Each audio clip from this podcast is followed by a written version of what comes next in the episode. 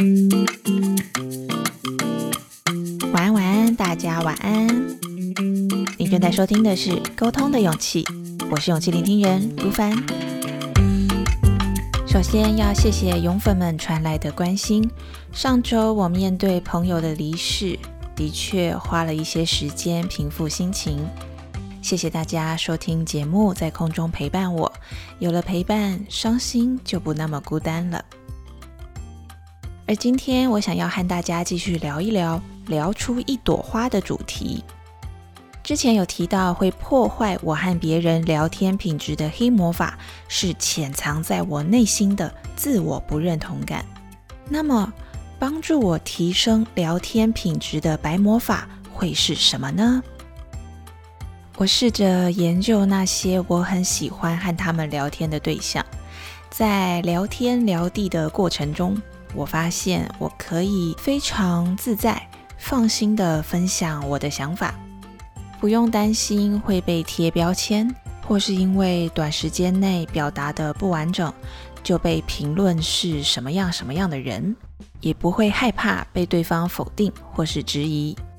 我就是很单纯的表达自己，讲完就换对方讲，对方讲完再换我讲，就这样你来我往，感受在聊天的过程中彼此当下的存在和陪伴。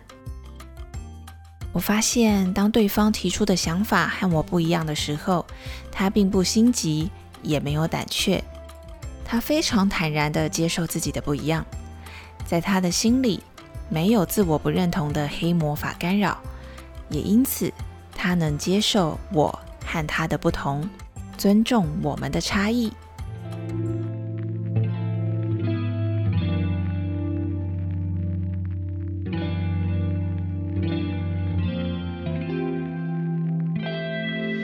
对，就是这个高级的白魔法，尊重差异，没有比较感。没有谁更高人一等的说教感，尊重差异的内在心态，能让参与对话的人也感受到这个白魔法的洗礼，消除心里的自我不认同感，放下担忧，自在愉快的享受聊天。这样没有太多心理负担的聊天，就能让彼此的关系更靠近一些。而在对话的过程当中，施展这个尊重差异白魔法的动作招式，我先初步整理成三种。第一种是友善的笑容和眼神，可以传递很自在的能量给对方。第二种是不急不徐的说话速度，不会过快让人觉得有压迫感，也不会过慢，像是有在心里隐藏着什么。盘算着什么的悬疑感，而第三种呢是真诚的谢谢分享，就是这三种白魔法的招式，让我们可以持续的在对话里表现尊重的感觉，创造好的气氛，提升聊天品质，愉快的谈天说地，有来有往。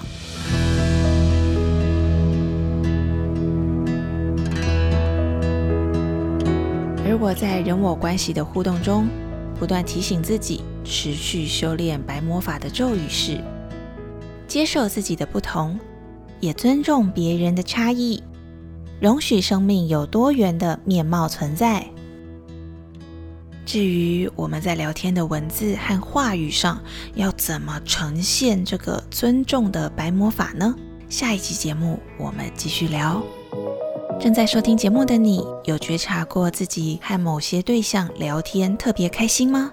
你有发现对方在聊天过程里施展的白魔法是什么吗？欢迎大家踊跃投稿留言，和我分享你的聊天经验和心情。我是勇气聆听人如凡，让我们在空中陪伴彼此，累积勇气和信心，聊出一朵花的美丽，成为更喜欢的自己。祝福大家迎接新的一周，拥有好心情。我们下期见喽，拜拜。